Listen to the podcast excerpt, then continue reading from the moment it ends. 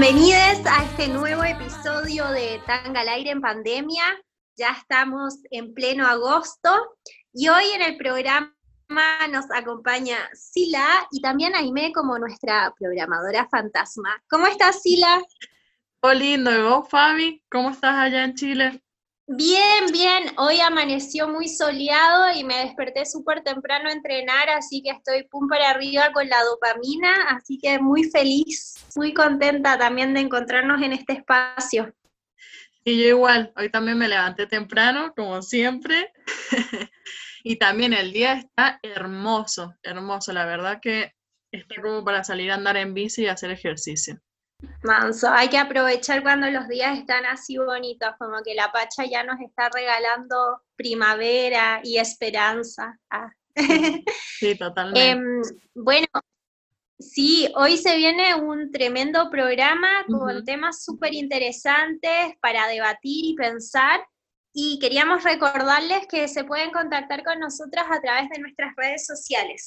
Así es, Fabi. Bueno, sabemos que tenemos un mail estanga.al.aire.gmail.com y si no también por, a través de nuestro Instagram, estanga-al-aire. Y si no, por nuestra línea de WhatsApp candente, que ¿cómo es, Fabi?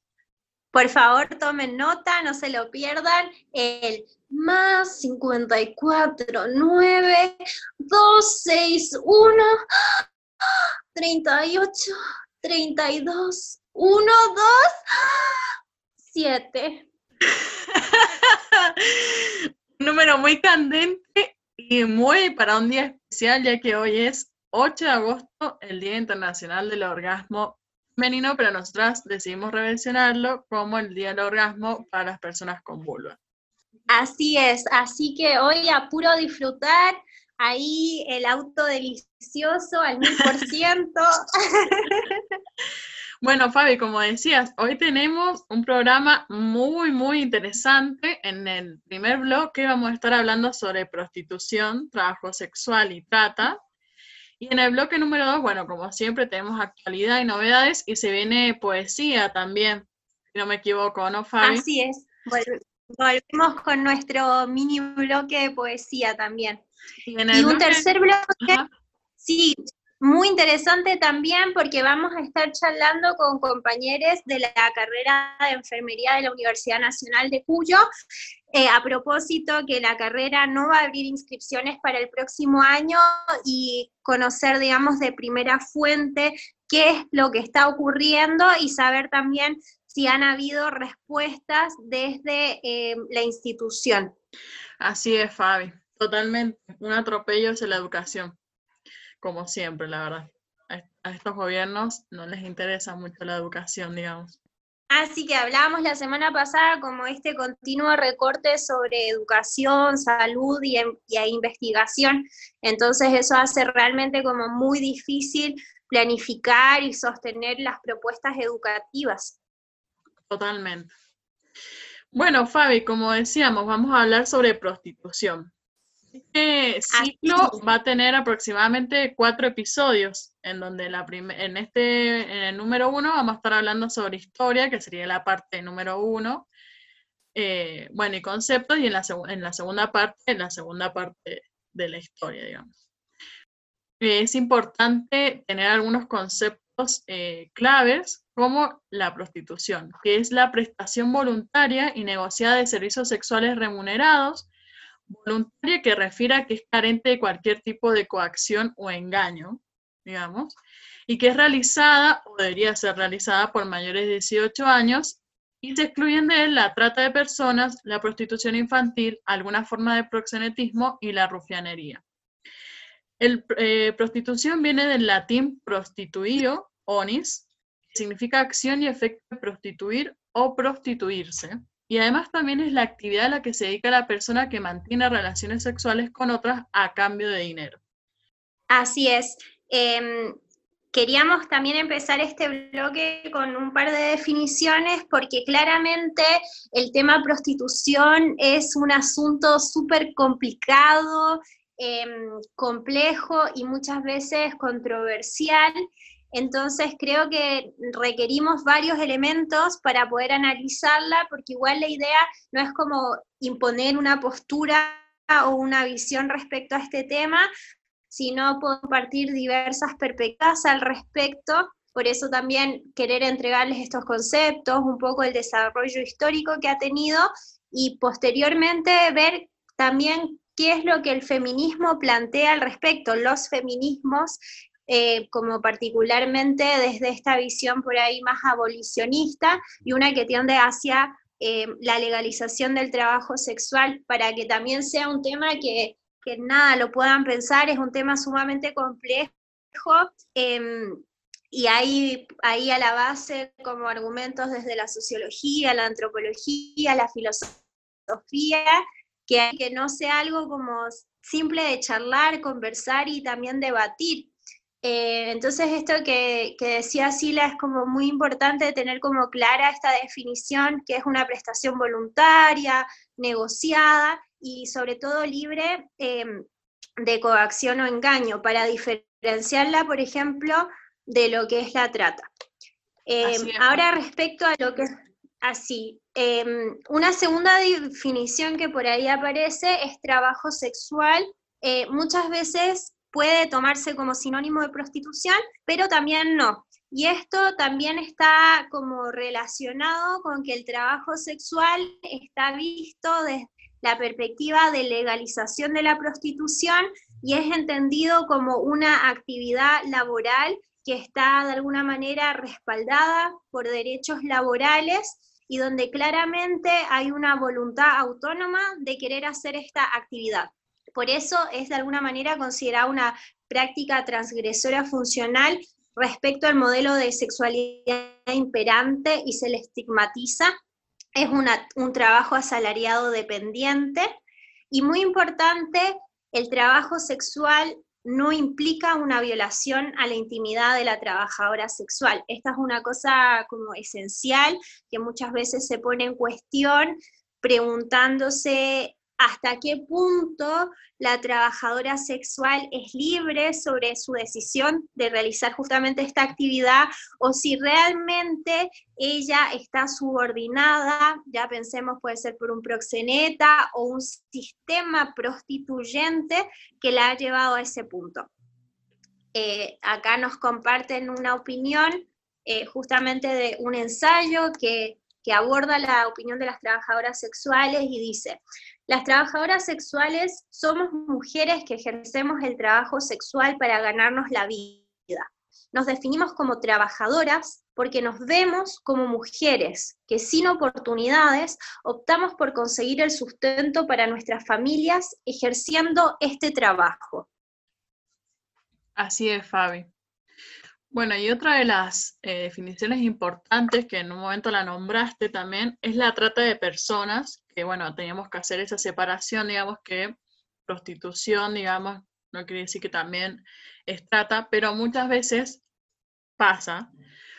Bueno, la trata de personas en sí es la, la captación, el transporte, el traslado, la acogida o la recepción de personas recurriendo a la amenaza o al uso de la fuerza, o sea, el poder, digamos, que tiene una persona sobre otra, u otras formas de coacción al rapto, al fraude, al engaño, al abuso o, o, de una situación de vulnerabilidad o a la concesión o recepción de pagos o beneficios para obtener el consentimiento de una persona que tenga autoridad sobre otra con fines de explotación más o menos lo que vos habías dicho, Fabi, esto de que una persona o el proxeneta o la proxeneta viene y te capta, digamos, y no sos libre, porque no es que una decisión que vos elegiste prostituirte, digamos, no es una decisión autónoma, sino que viene alguien y te rapta y te obliga a prostituirte, y encima que te obliga, saca la plata que vos ganás para dejársela y seguir prostituyéndote hay muchos casos de prostitución. Me acuerdo uno de una española, que no recuerdo este nombre, que ella contaba que, esto de que dice situaciones de vulnerabilidad, ella contaba que le habían pintado un mundo de rosas y se que le habían prometido que iba a poder terminar sus estudios. Y ella, como toda adolescente e inocente, lo creyó y cuando se dio cuenta era una situación de trata en la cual se la llevaron, la llevaron a un hotel o un lugar así extraño, donde le enseñaron cómo prostituirse y después de que le enseñaron cómo prostituirse, le dijeron que ella tenía que pagar todo lo que habían eh, en ella, o sea, estadía, comida, todo, eh, y que ahora era, le pertenecía a alguien más, no era libre.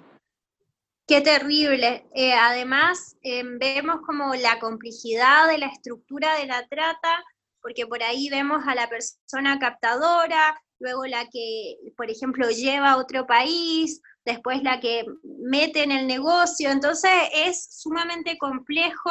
Y justamente la semana pasada, el 30 de julio, era el Día mm, eh, Internacional contra la Trata de Personas, porque principalmente las personas más afectadas son mujeres, niñas, adolescentes, mujeres migrantes, em, que caen en esta situación que es sumamente violenta, horrible, eh, y muchas veces termina con la muerte de las personas captadas. Además, hay que estar muy atentas a estas situaciones de captación. Por ahí cuando ven, no sé, una vitrina de algún negocio, se necesita como mujer de buena presencia, esto lo digo entre comillas, y no se da ningún dato más, como por ahí no ir sola a, la entrevista, por ahí, ojo, si te quieren requisar los documentos, eso no está bueno, porque así son también las lógicas de estas redes de trata. Sí, totalmente, Fabi. Como vos decías, hay que estar atentas y con las antenitas bien paradas porque han pasado muchas situaciones de trata, por lo menos acá en Mendoza. Eh, números, no sé, que te hablan de la nada o por, o por Facebook.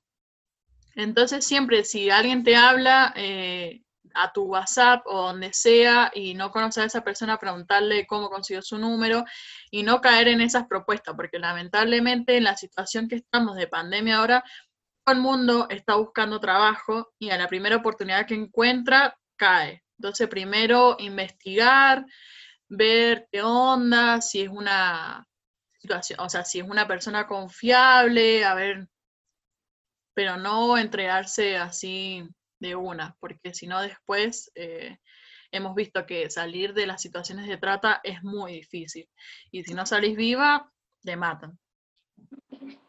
Así es. Aparte es eh, un tema tan, ay, como fraudulento y, mm, no sé, nebuloso, porque también hemos visto muchos casos donde la policía está involucrada, entonces me, acuerdo una vez fuimos a un curso con Aime de, del seminario de género, era de voluntariado de género de la Facultad de Ciencias Políticas y mostraron unos cortos y había una chica que había sido captada por una red de trata y en un momento ella em, trata de escapar y se ve que lo está logrando y viene justo un carro de la policía y la mete y la devuelve a la casa de la captadora. Y ah, es una situación tan fea que te da, ay, tanto horror y es como esa complicidad maldita que todo el sistema está ahí impidiendo la libertad de, de, esa mujer y de cuántas personas más involucradas. Y, ay, es terrible. Sí, horrible, horrible, Fabi, lo que sí, es verdad, o sea, es importante nombrar a la policía porque es como siempre decimos, la policía no nos cuida, que nos cuidan son nuestras compañeras y la policía siempre ha sido eh, cómplice de estas situaciones, porque también la policía hace, o sea, se encarga de estas situaciones de trata y de mantenerlas, porque obviamente después sacan beneficio de esto. Sí, totalmente. Justo se me viene ahora a la cabeza, eh, sin clientes no hay trata, y, es algo como interesante para pensar porque creo que también el campo del trabajo sexual cambiaría mucho si la trata no existiese, porque por ahí creo que uno de los planteamientos interesantes que, que se pueden vislumbrar desde las distintas perspectivas y áreas de los feminismos es esto, como lo que planteábamos justamente antes, eh, cuánta libertad hay en la decisión de ejercer el, trabajo sexual como una, una profesión. Entonces también si, si la trata de alguna manera es controlada y no existiese trata, el trabajo sexual podría ser un área respaldada con derechos laborales, pero en cuanto la trata sigue existiendo y haya esta mm, como presión o coacción por esa acción, em, es difícil pensar dónde está la libertad. Sí, totalmente. Además son líneas muy finas que si pasamos podemos entrar en una y si no, pero es algo muy, muy difícil. Y es verdad lo que vos decís, Fabi, esto de con qué tanta libertad uno elige, estaría bueno, pero también es como un pensamiento muy utópico, pero no imposible, digamos, de que aquellas personas que realmente lo eligen es porque tienen todas las oportunidades y no sé, no quieren estudiar o quieren dedicarse a la prostitución y es porque lo eligen libremente, sino no, sino no porque hay una, una presión, digamos. Pero bueno, es un ah, pensamiento más utópico, que ojalá en algún momento lo alcancemos. Sí, y la idea es que también más adelante, en los próximos episodios, podamos conocer un poco más de esta perspectiva abolicionista, regulacionista o en torno a la legalización del trabajo sexual. Por ahí muchas veces em, se piensa que, por ejemplo, la arista de la, del feminismo radical tiende a ser más abolicionista y el feminismo como liberal más tendiente hacia la legalización del trabajo sexual, pero nada, es como muy complejo las dinámicas que surgen al interior. Por ejemplo, Virginia de Pentes, que es autora de La teoría King Kong, un libro muy recomendable.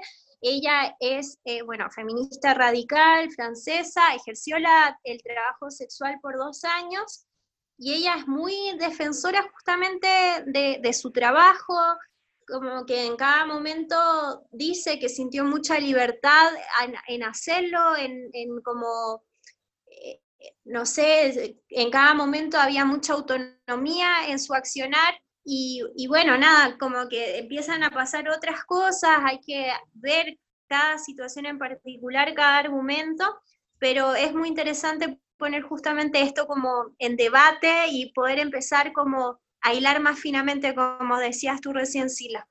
Sí, totalmente. Además, bueno, también esto que nombras vos, eh, son dos mundos diferentes. O sea, la prostitución, por lo menos acá en Latinoamérica, es muy diferente a Europa, digamos. Y lo podemos ver, por ejemplo, me haces acordar a esta charla que hubo en un momento en la Facultad de Derecho sobre regulacionismo y abolicionismo, eh, donde estaba María Riot, digamos, que es una actriz porno y da su punto de vista, que es totalmente válido, pero la verdad por mí personalmente no me convenció en ese sentido, sino que es muy diferente, digamos, me parece, a ser actriz porno a, no sé, a ser una trabajadora sexual. Sí, y además creo que también hay que como pensar, por ejemplo, yo también estuve en la charla, también hay, hay muchas cosas como para considerar, debatir, pero me hacía un poco ruido esto, ¿no? Porque siento que en, el mismo universo de las trabajadoras sexual, obviamente no todas son iguales, no todas tienen como la misma, tal vez, facilidad, acceso a un espacio donde realizar su trabajo, no todas tienen como la misma seguridad, muchas se prostituyen o realizan su trabajo en la calle, no tienen un espacio físico, mientras que otras, por ejemplo, pueden contar con un departamento y seguridad. Entonces eso hace ya que de alguna manera haya como ciertas trabajadoras sexuales que tengan más privilegios que la otra. Y aparte tenemos un Estado actualmente que no otorga derechos laborales a las trabajadoras sexuales, entonces no hay garantías de seguridad. Y eso es como un tema que, es, que igual es interesante analizar porque aquí la perspectiva es, no, se está diciendo no realices trabajo sexual, sino que pensar en, un, en fomentar un espacio mucho más seguro. Así es, Fabi. Pero bueno, esto lo podemos ir discutiendo en nuestros próximos programas, en donde, como habíamos dicho, vamos a nombrar, o sea, vamos a mencionar qué es lo que es el regulacionismo y el evolucionismo. Y si realmente después de escuchar todo este ciclo no te queda claro o no te puedes decidir por una línea, no pasa nada, igual siempre como lo que decimos, siempre con las pibas. Y siempre tener en, mente esta frase que dice, eh, sobre mi cuerpo decido yo. Así es. Muchas veces es difícil, pero hay que tratar de, de siempre recordarla, digamos. Y como siempre esto, o sea, si uno elige hacer algo, que sea 100% por autonomía. Sí, yo me acuerdo de una profe amiga que siempre me decía, bueno, si yo pongo a disposición en mi trabajo mi mente o mis manos, em, ¿por qué no puedo poner a disposición mi vulva, mi vagina? Nada, es como muy interesante también pensarlo. Sí, eh, sí, totalmente. Son cosas que nos hacen pensar y que muchas veces, bueno, como decíamos, generan discusiones, pero realmente es porque es un tema bastante actual y que recién lo estamos empezando a discutir y no está, o sea, no está mal que no tengas una postura, digamos, y además esas posturas también pueden cambiar. Así es, aparte creo que algo muy importante a tener en claro o en cuenta es que es sumamente difícil poder decir algo si no has estado en esos zapatos. Entonces por ahí nosotras podemos mencionar o decir nuestras apreciaciones, pero claramente debe ser muy difícil o muy distinto, no difícil, pero diferente estar en situ en esa situación, como con todos estos como factores sociales que están involucrados y obviamente la dinámica y las lógicas se tornan también muy distintas. Sí, sí, totalmente, Fabi. Bueno, Fabi, ¿te parece que, que vayamos con una musiquita? Me parece, y así volvemos con más tanga al aire. A mí me enseñó la calle lo que no aprendiste en Harvard. No me sobran los modales, pero siempre viene a casa. Yo no te cocino ni el desayuno. No tengo parman y pa' siempre 21 y no me importa por qué. Todo lo que yo me pongo me queda bien y me lo quito más rápido. Dicen que soy puta, pero vuelve a mí. Que me visto feo, pero vuelve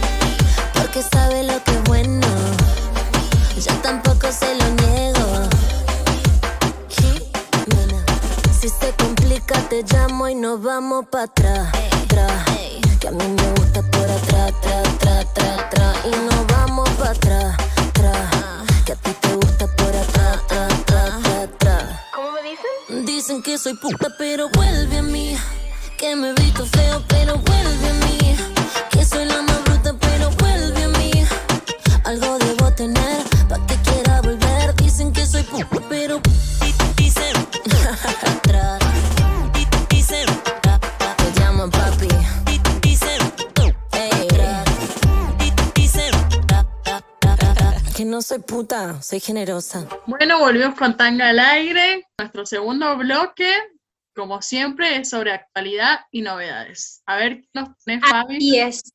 una semana que nos trajo muchas, muchas cosas y comenzamos con el caso de Ana Cook. Eh, Ana era una mujer, diseñadora gráfica y DJ, y en el 2017 ella fue desaparecida, violada y asesinada. Su cuerpo apareció golpeado, magullado y se objetivó por la mm, pericia semen en su boca. Al día de hoy, su familia sigue existiendo justicia y pide que este sea reconocido como un lesbicidio, un crimen de odio. Sin embargo, la justicia ha mostrado un desinterés y también una resistencia a querer enmarcar este, este situación de, de violencia y abuso como un lesbicidio propiamente tal. Así que a estos tres años su familia sigue conmemorándola y pidiendo que se haga justicia y que las cosas sean nombradas como tal. Bueno, Fabi, sí, la verdad que es un caso muy mm, horrible. ¿Y qué más nos puedes contar sobre las violencias en Gualmapu? Bueno, el Gualmapu es el territorio mapuche, para quienes no lo saben, y resulta que las violencias en el territorio de la Araucanía siempre son sistemáticas y también así sobre las corporalidades feminizadas mapuches. El pueblo es violentado, reprimido, y en esta última semana muchas personas han sido detenidas sin una causa clara. Así que nada, se han, eh, como ha habido algunos levantamientos, también pidiendo justicia para respetar los derechos del pueblo nativo y que se deje de expropiar sus tierras, conquistar su territorio y seguir disminuyendo las áreas, áreas naturales que les pertenecen. Sí, totalmente, es verdad. O sea, me hace recordar un poco a lo que pasó también acá en Argentina, al sur, con también con el pueblo mapuche, en donde, bueno, lamentablemente Santiago Maldonado lo desaparecieron. O sea, que es algo que viene desde hace mucho, desde hace mucho. Es más, ahora en este tiempo, eh, bueno, justo que mi hermana, eh, mi, mi novia está preparando su final, nos pusimos a hablar sobre esto de las campañas al desierto, de cómo eh, mataban a los indios y les sacaban sus tierras. Y en eso yo justo estaba recordando que una vez escuché, que bueno, como antes todo era de palabra, digamos, no me equivoco, San Martín le regaló a O'Higgins, que O'Higgins es el libertador de Chile, si no me equivoco, le regaló parte de Argentina, que en esa parte era eh, toda la parte del sur. Entonces, o casualidad, en el sur de Argentina hay pueblos mapuches, que son sus tierras. Una paradoja que me comentaba una amiga el otro día era esto, que por ahí hay como una gran satisfacción acción respecto, oh, la artesanía mapuche, los aritos, los cultrunes, las machi, y como que ahí como que se muestra como una actitud muy positiva hacia la cultura mapuche, pero luego cuando en definitiva se habla de la defensa de sus derechos como personas eh, y de sus tierras, eh, hay cierta como reticencia y desidia a reconocerlos. Entonces, bueno, es una cuestión como muy interesante de analizar y, que lamentablemente como que no son reconocidas como personas pertenecientes al, país y bueno, ¿no? Como desde este colonialismo, como que siempre se ve esa actitud invasora hacia su territorio y cero respeto justamente por, por su cultura, por su origen y por sus derechos en definitiva. Sí, Sí, totalmente. O sea, loco que sigamos en el siglo XXI y aún no sean consideradas personas, porque es, lo que pasa, digamos, personas sin derecho. Esta semana ha sido la Semana Internacional de la Lactancia Humana. Bueno, eh, o sea, es del 1 al 7 de agosto, se celebra en más de 170 países y se hace desde agosto de 1990 con el fin de proteger, promover y respaldar la lactancia materna. Bueno, la, pero en realidad hay que reversionar este, esta palabra y esta frase de lactancia materna porque como sabemos, eh, los hombres trans también pueden amamantar. Así que estaría bueno empezar a hablar de lactancia humana o lactancia exclusiva y sacarle esa palabra eh, materna. Bueno, esta lactancia tiene tanto beneficios como para le nacide y también para la persona que está amamantando. Entre esos beneficios tenemos que a los recién nacidos le propicia de los nutrientes necesarios, digamos, para poder eh, subsistir esos primeros seis meses.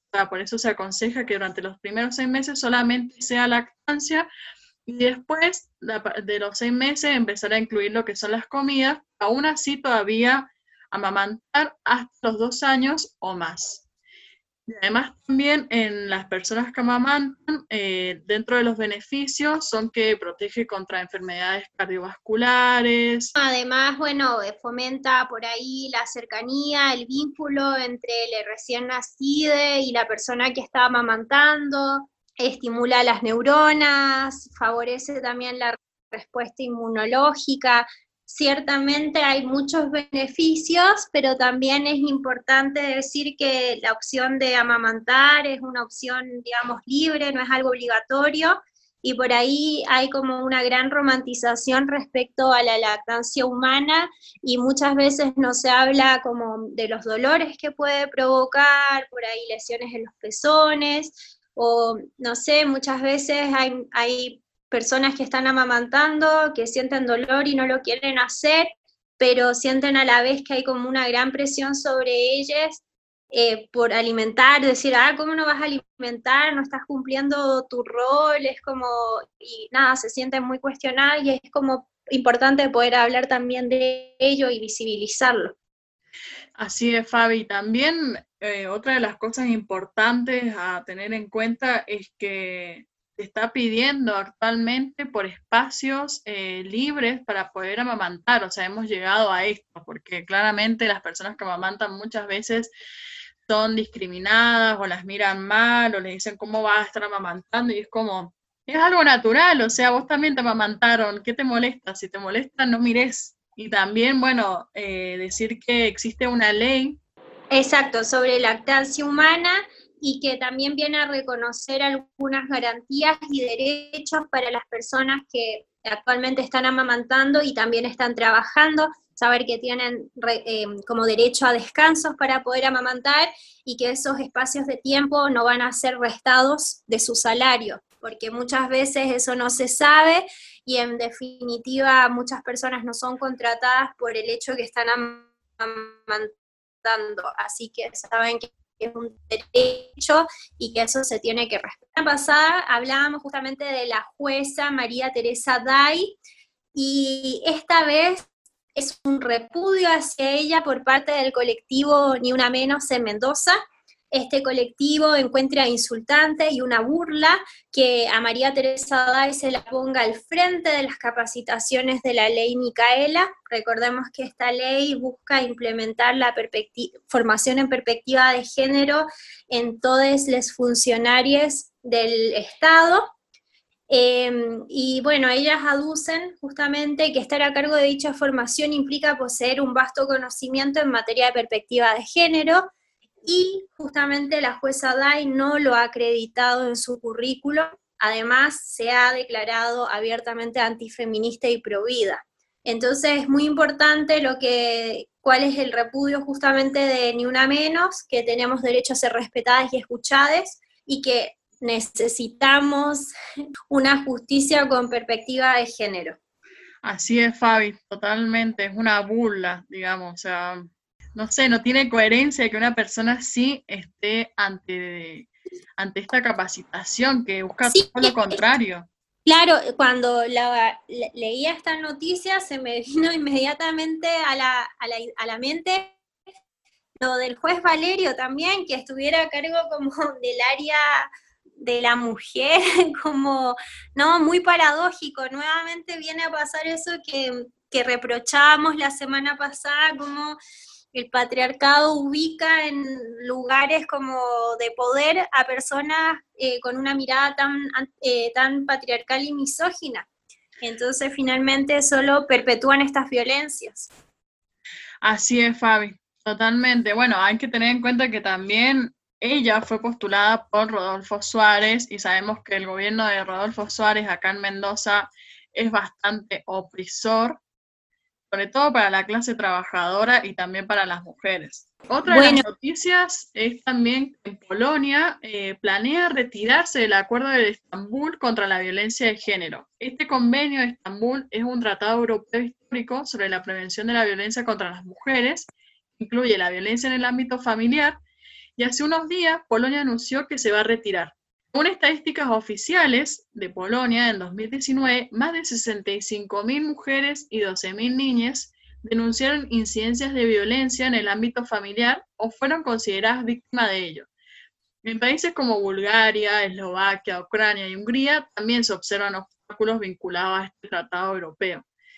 Hemos visto que con esto de la pandemia ha aumentado exponencialmente lo que es la violencia de género, sobre todo en el ámbito familiar, porque como sabemos, estamos encerradas con nuestro eh, violador, nuestro abusador, y que lamentablemente no podemos escapar, porque si salís a la calle un día que no te corresponde, eh, te agarra la policía y después te ponen una multa, digamos. Entonces, lamentablemente estamos encerradas y por esto mismo vemos este aumento y esta, o sea, y esta otra pandemia también de femicidios. Sí, totalmente.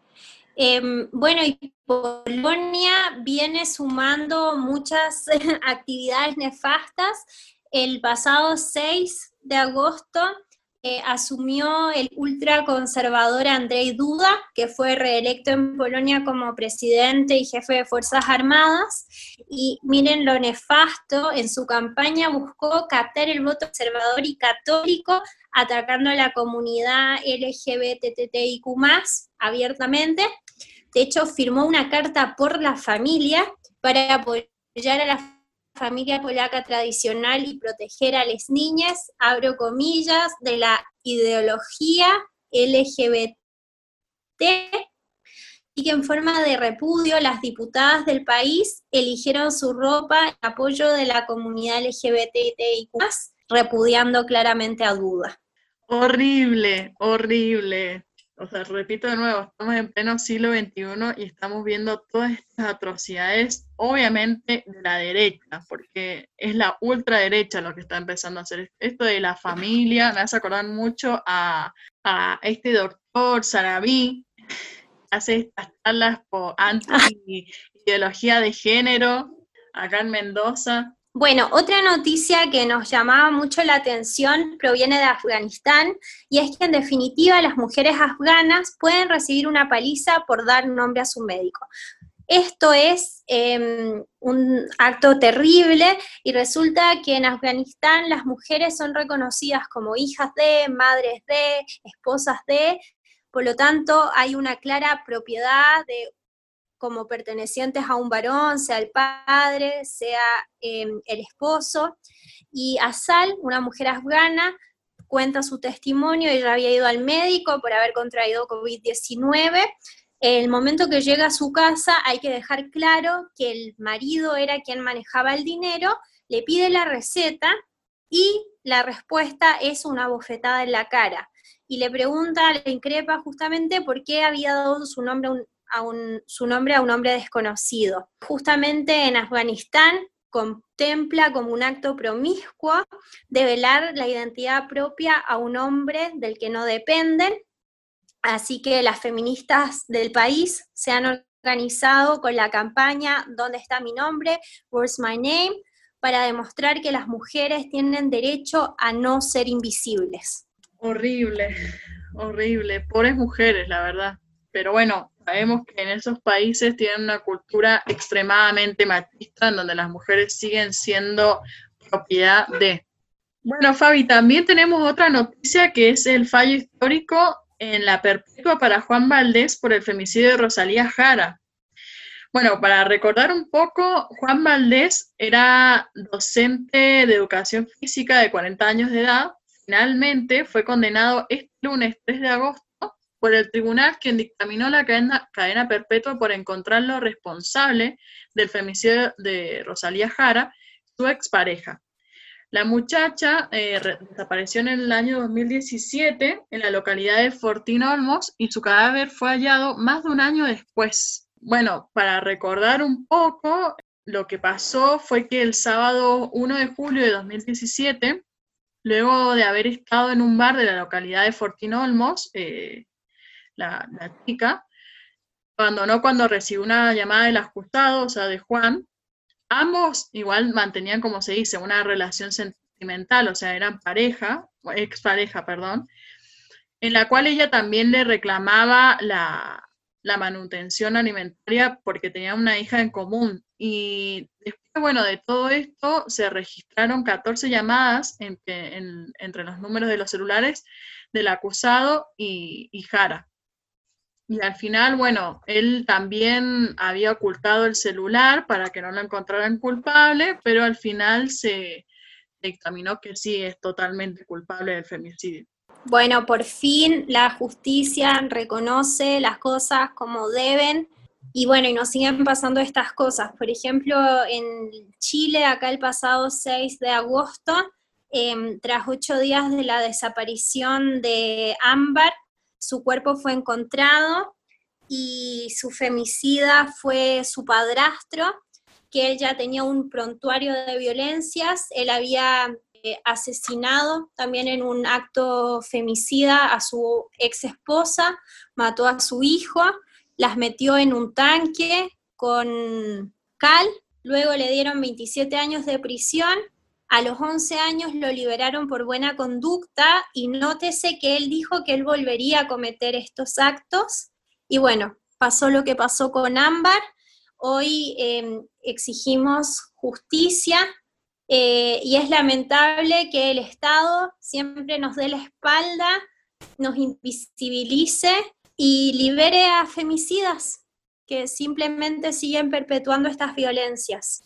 Así que queríamos cerrar este bloque eh, conmemorando a Ámbar con un poema.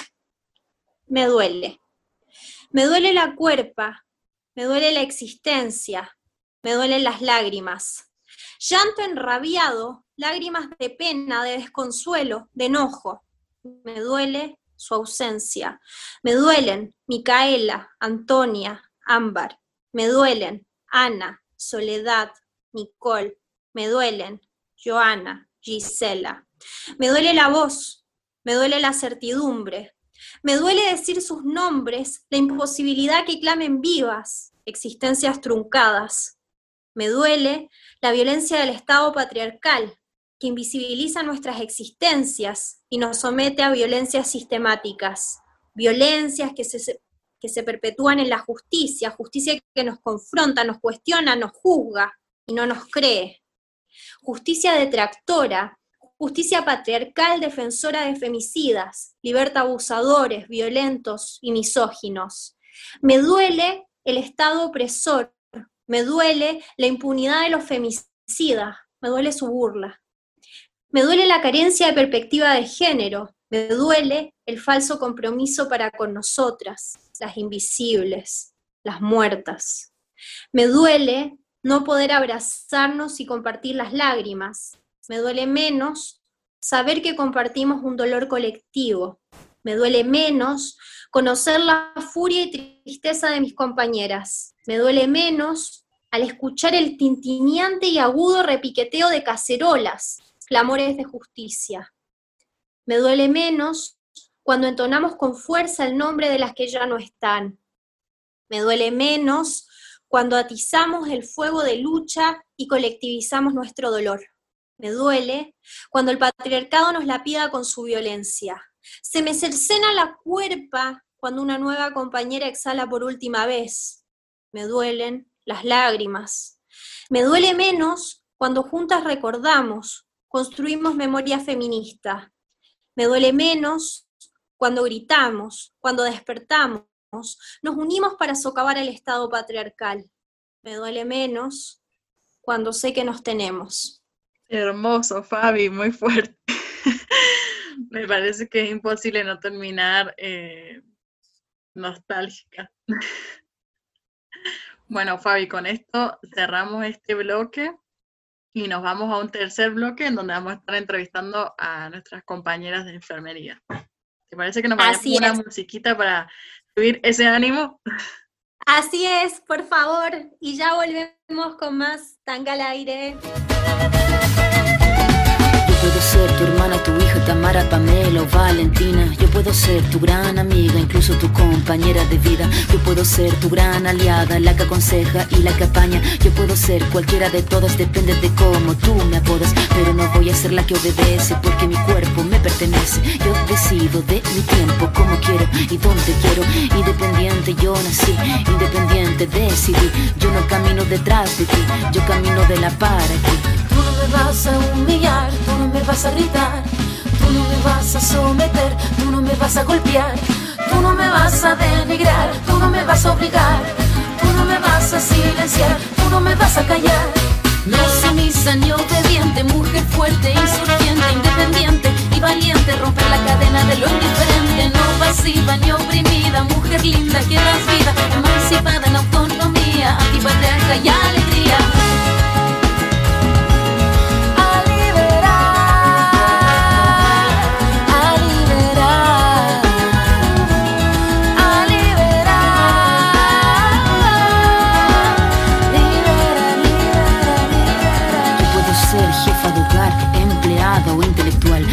Ser protagonista de nuestra historia y la que agita la gente, la comunidad, la que despierta la vecindad, la que organiza la economía de su casa, de su familia. Mujer se pone de pie y a romper las cadenas de la piel. Tú me vas a humillar, tú me vas a someter no me vas a golpear, tú no me vas a denigrar, tú no me vas a obligar, tú no me vas a silenciar, tú no me vas a callar. No sumisa ni obediente, mujer fuerte, insurgente, independiente y valiente, romper la cadena de lo indiferente, no pasiva ni oprimida, mujer linda que das vida, emancipada en autonomía, antipatriarca y alegría.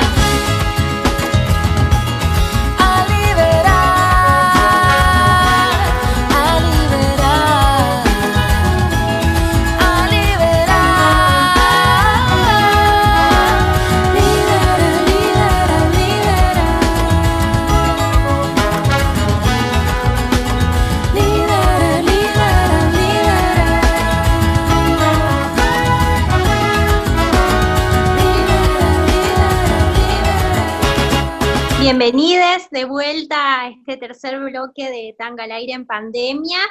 Y ahora vamos a tener una interesante entrevista con Iguel Zafora, quien es estudiante de enfermería, para conversar y conocer más la problemática que están atravesando los estudiantes de esta carrera, el inminente cierre de ella y la falta de respuestas desde la institución académica. No, así es Fabi, como vos decías, que vamos a estar con igual, que además también es estudiante de segundo año en la UNCUYO y además forma parte del grupo que fue creado en este, estos últimos días en Instagram que se llama enfermería.uncuyo. Además también, bueno, les invitamos a que busquen el perfil, se informen, porque constantemente están actualizadas y van subiendo estas cosas que van pasando, digamos. Así es.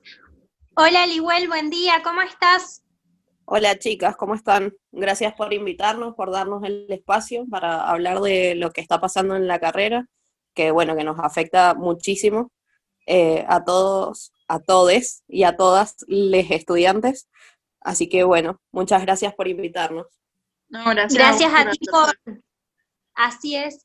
Liwell, cuéntanos para la gente que se está sumando al programa, eh, ¿Qué es lo que está pasando actualmente con la carrera de enfermería? Bueno, les comento. Eh, a nosotros, eh, más o menos en mayo, se filtra un comunicado, o sea, nosotros, nosotras y nosotres, nos enteramos de toda esta situación por el filtrado de un comunicado hacia los estudiantes Em, donde decía que la CONE aún no avalaba la carrera, no acreditaba el plan de estudio que tenemos nosotros actualmente en Loncuyo, que eh, lo tenemos a partir del 2017, que sería la licenciatura en enfermería, son los cinco años de formación pública, digamos. Este, bueno, como les comentaba, es la única formación, eh, la única carrera en licenciatura pública que existe en Mendoza, y bueno, eh, está a la vista que obviamente ya no hay más inscripciones 2021. Eh, a nosotros las autoridades jamás nos salieron a decir nada, es como en un constante estar presionando para que nos den respuestas, porque cada vez que pasa algo, nosotros nos enteramos sobre el momento, o sea, no hay ningún, ninguna autoridad eh, directivo, no hay ningún profesor, coordinador, lo que sea, que nos dé la cara, o sea, salen cuando ya nos enteramos las cosas, cuando ya pasan las cosas, eh, por ejemplo, ahora con lo de las inscripciones, a nosotros nos habían en una de las reuniones que mantuvimos con el decano, el director, la coordinadora de tercero, estuvieron unos legisladores eh, nacionales y provinciales del bloque de Frente de Todos, donde nos reunimos para ver cómo podíamos solucionar, buscarle una solución al problema.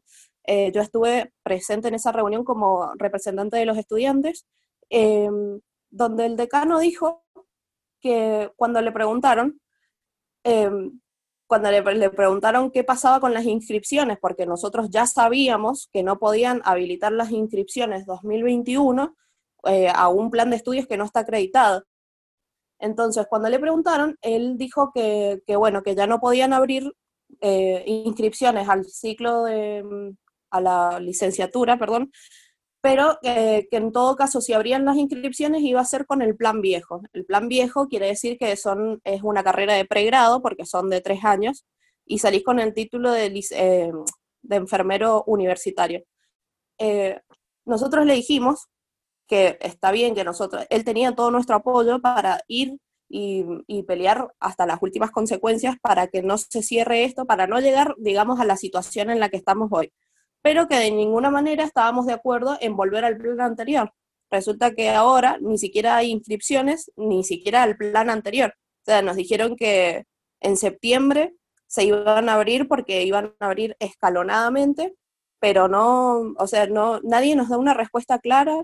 Eh, se manejan así todo el tiempo de, de, decir información cuando nosotros pedimos respuestas en lugar de comunicar a los estudiantes. Nosotros actualmente somos 500 estudiantes, eh, más los ingresantes que, eh, como bien decía Sila, nosotros tenemos un perfil en Instagram, en Facebook, en Twitter, eh, para comunicar toda la situación porque nadie nos daba la cara. Entonces, nosotros como estudiantes nos agrupamos, nos organizamos políticamente para poder darle una solución a la carrera. O sea, nadie quiere que se cierre una carrera como la nuestra, y más en el periodo de pandemia que estamos viviendo, en la situación global que estamos viviendo, donde queda demostrado que somos eh, más que eh, fundamentales en el sistema de salud, ¿no? Este, así que bueno, más o menos eso sería la cuestión. Ahora nos dicen que van a abrir las, las inscripciones en septiembre, pero no es nada seguro. Primero nos dijeron que esta semana les iba a llegar una autorización de no sé quién para poder abrirlas. Y bueno, estamos a la espera y lo más probable es que no se abran este año. Así que eso es lo que hemos estado comunicando desde nuestra página a interesados, las interesadas también. Que bueno, es verdad todo esto que vos decís y, la, una de las cosas que rescato que vos dijiste es que no son simplemente una parte del sistema de salud. Yo por lo menos siempre digo que eh, podrán faltar médicos en un hospital, pero si faltan enfermeros, el, el hospital se cae, porque así. O sea, ustedes son una parte esencial, esencial de la salud, muy, muy importante y lamentablemente no son vistos así. Eh, y por esto mismo también otra de las luchas, digamos, cuando ya están recibidos como enfermeros, es su remuneración, digamos, tanto monetaria como, como también que los, como tal, como personas importantes, no son menos que un médico, digamos, nadie es menos que otro. Bueno, y otra de las cosas también que vos nombrabas ahí es esto de que no se sabe si realmente se van a abrir las inscripciones en septiembre, porque ya sabemos que las autoridades de nuestra facultad primero te dicen una cosa y entonces empiezan, esperan a que las aguas se calmen y cuando pueden, ya te dicen no, no se puede, y entonces uno ya después no puede reclamar, digamos. Pero en realidad no es tan así, o sea, uno puede reclamar siempre, independientemente de que se cierre o no, es una lucha que tiene que continuar, porque por lo menos yo tengo entendido que dentro de la carrera de enfermería no es la primera lucha que están teniendo, o sea, antes también, eh, no me acuerdo si en el año 2016 creo, también hubo un problema en donde cortaron eh, la entrada a la universidad, puede ser, no, no recuerdo bien bien, pero me acuerdo que ahí también se organizaron. O sea, enfermería me parece que ha sido una de las carreras que viene bastante golpeada, entre otras. Bueno, y otra de las cosas que te queríamos preguntar, igual, sabemos que van a hacer una asamblea virtual, digamos, eh, hoy, pero también queríamos preguntarte haciendo el coordinador de enfermería con respecto a esto? O sea, ¿no ha obtenido una respuesta? Eh, ¿Se ha plantado frente a las autoridades? Eh, sí, te contesto primero retomando una cosa que decías vos que es muy importante. Nosotros hace 30 años estamos en Loncuyo, o sea, la escuela de formación en enfermería está hace 30 años en Loncuyo. Nacemos al mismo tiempo que la carrera de Derecho y hoy en día Derecho tiene una facultad hermosísima, gigantesca, muy linda, y nosotros seguimos peleando por ver si somos merecedores o no del presupuesto que por ley nos merecemos y porque ya, o sea, no sé qué más necesitan para darse cuenta que, como bien decías, que somos eslabones fundamentales del sistema de salud. A ver, el enfermero, la enfermera, el enfermere eh, es el que está todo el tiempo al lado del paciente. De hecho, eh, para esta situación de, pandemia que estamos viviendo, eh, para atender a un paciente COVID positivo, eh, tenés que ser un profesional licenciado. El profesional que tiene una carrera de pregrado, o sea, el título intermedio, no puede estar al, lado del, del, paciente COVID positivo porque no tiene la formación necesaria. Entonces, estamos hablando de que se cierra la formación para la calidad de, los profesionales de salud. Entonces, a ver, ¿a qué estamos apuntando también? Eh, eso quería decir.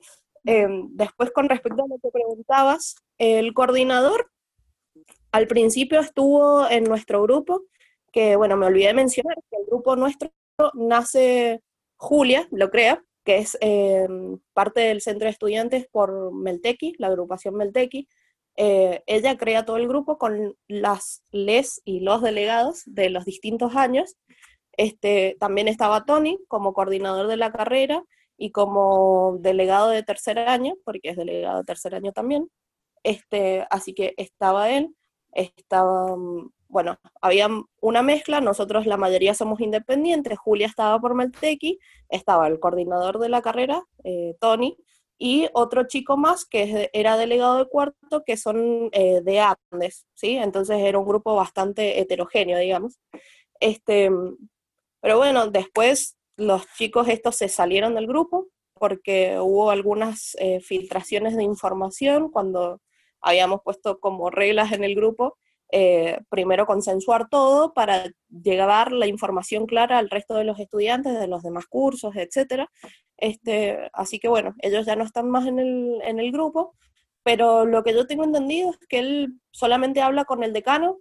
Ahora se ha conformado una comisión donde hay un representante de Andes y un representante de, de Meltequi, junto con los profesores y no sé, no sabría bien decirte quién más está en esa comisión, sé que está el director de la carrera, este, pero no bajan información, es como lo mismo que nada, o sea, avisan que hay eh, reunión, dicen, bueno, se habló esto y nada más, o sea, no dejan tratar los temas importantes que nos corresponden.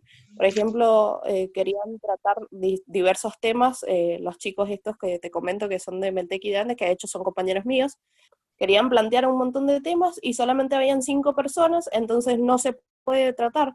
Entonces es como que están haciendo, entre muchas comillas, o eso es lo que nos dicen, pero no, no hacen, en realidad es como ganar tiempo y es para calmar a los estudiantes, porque nosotros una vez que eh, exigimos respuestas, que una noche dijimos, bueno, a ver, salgamos todos en redes, etiquetemos al, al, rector y a la UNCUYO, recién ahí sacaron una nota explicando la situación, que por supuesto que es mentira, eh, recién ahí dieron la cara, dieron la cara entre muchas comillas, porque jamás nadie, ninguna autoridad salió a decirnos la verdad, ni nos atendió, ni nos recibió, ni nos dio una reunión. A ver, pero es así, una cuestión constante de estar presionando, presionando, se calman un poquito las aguas y ellos no dicen más nada. Después salimos otra vez a presionar y así estamos desde mayo.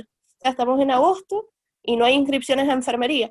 Es más, nosotros los dijimos en mayo, en junio, ponele, eh, dijimos esto a los estudiantes y ellos salieron a decir que nosotros metíamos miedo a los estudiantes y que les metíamos a nuestros compañeros. Entonces, a ver, es una caradurez. La verdad. Una de las cosas que rescato es esto de que nuestros compañeros, o sea, no solamente se ven en enfermería, sino también en medicina, esto de los compañeros que salen a decir que uno viene a meter miedo, que nos dejemos de política que venimos a estudiar, o sea, Primero que nada, estudiar es una acción política y más en una universidad pública, digamos, sabiendo que acá en Mendoza es la única universidad pública que hay. Entonces me parece que decir esas cosas son una chicaneada y hay que empezar a, a, meterse más en lo que es la política estudiantil, porque si no pasan estas cosas, y es como siempre lo que decimos, o sea, ¿por qué siempre tocan a las carreras como enfermería y tecnicatura y no tocan a las carreras como medicina. Yo creo que si tocaran en algún momento medicina, todos se volverían loques y dirían, no, acá se acaba el mundo y quemaríamos todo. Pero bueno, lamentablemente el mundo del SMEIC es otro. Y lo vemos también con esto de que claramente tienen su propia asociación, o sea, AMPRO, o sea, aparte de las demás. Entonces, son cosas que lamentablemente también repercuten en el, momento de que uno sale a trabajar también, digamos, y esa diferencia. Y otra cosa también que rescato esto, de, una de las cosas importantes que me pareció que nombraste este coordinador, Tony, que es de la agrupación Andes, que es, coordinador y además es eh, delegado de tercer año. Yo tengo entendido que dentro del estatuto del CECIME no puede ser coordinador y a la vez delegado. O sea, el estatuto lo dice claramente, que quienes ocupan un puesto en el CECIME no pueden ocupar otro puesto ni siquiera como delegado. Entonces acá claramente hay irregularidades y no me sorprende dentro de la agrupación de Andes que hayan este tipo de irregularidades y que siempre sean afines a las autoridades y que siempre oculten estas cosas, digamos, y que, y que siempre sean tibias, porque esa es la palabra, son tibias y no le ponen el cuerpo a la lucha, eh, no se paran enfrente a la autoridad y le dicen, no, esto no puede pasar, y más el coordinador, o sea, el coordinador sería, debería ser el primero que debería estar informando estas cosas y organizando a los estudiantes y diciéndole, no, chiques, esto no puede pasar, hay que organizarse, hay que presionar a las autoridades. Pero bueno, no me sorprende, porque son así, son les tibias y hacen lo que les beneficia nada más. Totalmente. Liwell, recién mencionabas que ustedes se habían organizado a través de em, este grupo de enfermería en Cuyo, pidiendo respuestas que eran caras, Em, y Sila recién comentaba que hoy en forma virtual, hoy 8 de agosto, va a haber una asamblea y queríamos saber en definitiva los puntos que se van a discutir, igual un poco cuál es el petitorio que ustedes tienen como estudiantes de enfermería y quién también en definitiva va, va, a participar de este espacio de asamblea virtual. Em, sí, mira, primero le voy a contestar a Sila una cosa que se me pasó por alto este, mm, que ella mencionaba con respecto a Andes. O sea, nosotros, más allá de que sean distintas agrupaciones, em, a ver, cada uno tiene derecho a sentirse representado por, por quien tenga afinidad o lo que sea. Esta, lamentablemente, es una cuestión que nos está afectando a 500 estudiantes de la carrera, que obviamente todos tenemos visiones em, distintas, podemos ser afín a uno o a otro, eh, son cuestiones que no, tienen color político, digamos, ¿sí? porque nos, eh, nos afectan a todos por igual. La Federación Universitaria, que hoy conduce la Franja Morada en la universidad, eh, llamó a una reunión junto con el rector, el coordinador, y nosotros, el grupo que tenemos conformado, es con los delegados y delegadas de cada uno de los cursos. A ver, no fue que nosotros inventamos a un chico o una chica y le dijimos, bueno, forma parte de nuestro grupo. esto, mm, los chicos de la Federación Universitaria se comunicaron conmigo. Eh, no es una chicana para nadie, pero también hay que decir la verdad en las cosas. Eh, cuando nos preguntó, personalmente me hago cargo que yo mantuve la charla, tengo los WhatsApp y todo, me dice que si nosotros formábamos parte de Meltequi, a lo que yo le contesté que qué tenía que ver, porque, o sea, no tenía nada que ver y qué pasaba si éramos o no parte de Meltequi, que de hecho muchos no lo son, unos sí, o sea, no tenía nada que ver. Y de ahí no nos contestaron más. O sea, nos desinvitaron a esa reunión, digamos, y después eh, nos enteramos por las redes de la Federación Universitaria que habían mantenido la reunión eh, con representantes de la carrera de enfermería, que justamente estos chicos no tenían ni la más pálida idea de lo que pasaba en la carrera, y que también eh, cabe destacar que eran afines a Andes. Entonces, siempre se manejan, como vos bien decís, Sila, son funcionales a Pisi, nunca le van a pegar, siempre quedan bien parados entre ellos y siempre se tapan entre ellos. Entonces, me parece importante que nos den estos lugares como estudiantes y que no, no se nos calle más, porque en definitiva es lo que hacen. Intentan desestabilizar, desarmar, etcétera. Ya los conocemos. Con respecto a lo que preguntaba Fabiana, ahora sí, la asamblea se está ocupando eh, Julia, eh, junto con, el Centro de Estudiantes de, Medicina. Em, ellos son los que están al tanto de eso.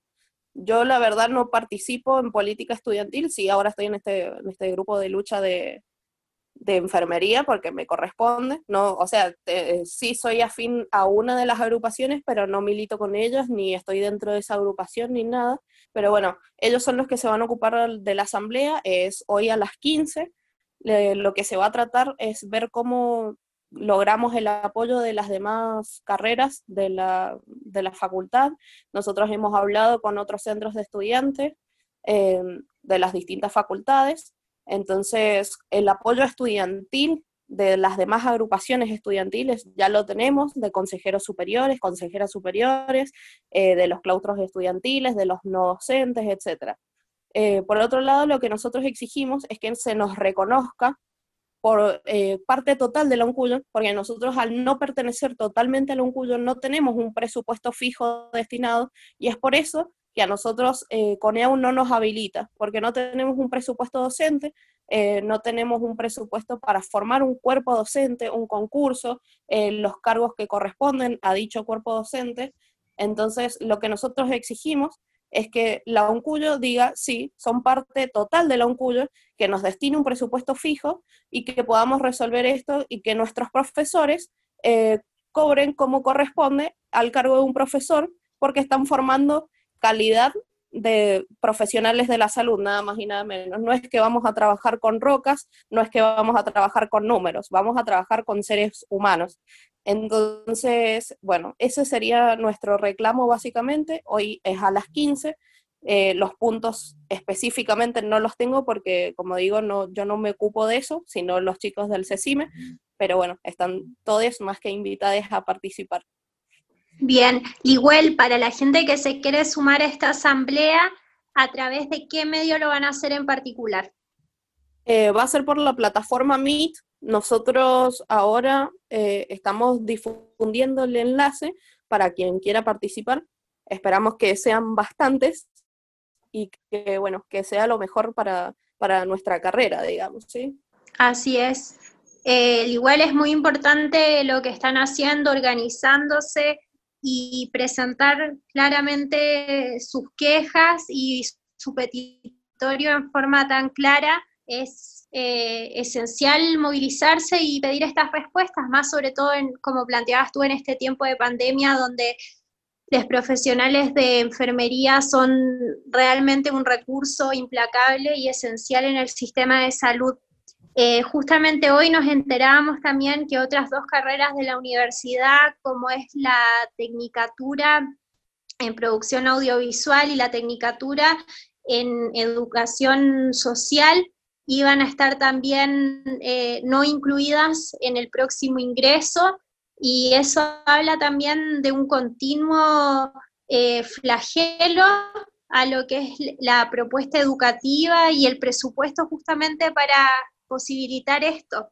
Así que eh, nada, mucha fuerza y realmente muchas gracias por compartir con nosotras lo que está pasando en tu carrera. Sí, totalmente. Y además también que sepas que los estudiantes sepan que cuentan con nuestro apoyo totalmente. O sea, esto es algo que no puede seguir pasando y como decimos siempre, hay que luchar por nuestros derechos, no nos tienen por qué avasallar. Y nada, o sea, también vamos a estar compartiendo nuestro perfil, lo que es el link de la reunión, lo vamos a estar publicitando, así que tienen totalmente nuestro apoyo. Bueno, chicas, muchísimas gracias por el espacio que nos brindaron, porque la verdad es que los medios de comunicación eh, siempre tergiversaron todo lo que decíamos. Eh, nunca nos dieron el espacio tampoco para hablar, ya sabemos por obvias razones, este, pero bueno, muchísimas gracias por el espacio eh, les agradezco también por el apoyo que hemos recibido a ustedes, a las demás agrupaciones estudiantiles, y bueno, será una cuestión de luchar este, por esto mismo que menciona Fabiana, que hay otras dos carreras también en, en la universidad que van a cerrarse, como es nuestro caso, que son carreras de segunda, llamémosle, así somos catalogados eh, dentro del Oncuyo, hay carreras de primera y hay carreras de segunda. Lamentablemente nosotros nos toca estar del otro lado y eh, sufrir las consecuencias del... Sí, es verdad. Además, bueno, algo importante esto, llamar a la lucha estudiantil, o sea, no se queden sentados, no se queden sin hacer nada, estas cosas hay que pelearlas, porque si no te toca a vos hoy, te va a tocar el día de mañana. Bueno, al igual, eh, muchísimas gracias, de verdad, o sea, ha sido algo totalmente y nada, gracias por darnos esta información y por también compartirla. Y otra cosita más que vamos a decir, eh, como para cerrar, esto de lo que vos decías de, la federación, de la FUC, esto que no me sorprende que, porque claramente son la franja morada y ya sabemos el historial de la franja y que son afines a este gobierno de derecha y siempre son iguales, digamos. Así que creo que la siguiente lucha también es esto, de que la FUC deje de ser de la franja. Bueno, Fabi, eh, la verdad que ha sido un programa hermoso, hemos tenido muchas cosas y nada, me parece que lo único que queda es seguir luchando, ¿no? Así es, nunca es tarde para levantar la voz y seguir clamando justicia ya sea con una cacerola, con una pancarta, con gritos, con movilizaciones virtuales, siempre hay que seguir moviéndose. Em, un gusto haber compartido este espacio. Muchas gracias, Liguel, por sumarte. Agradecemos también a nuestra programadora fantasma Ine, que nos ha estado ahí manejando los tiempos y tirando la data, y Sila por compartir esta mañanita radial. Así que una vez más energizadas y llenitas de energía de lucha, nos vamos y nos reencontraremos la próxima semana con un nuevo episodio de Tanga en pandemia.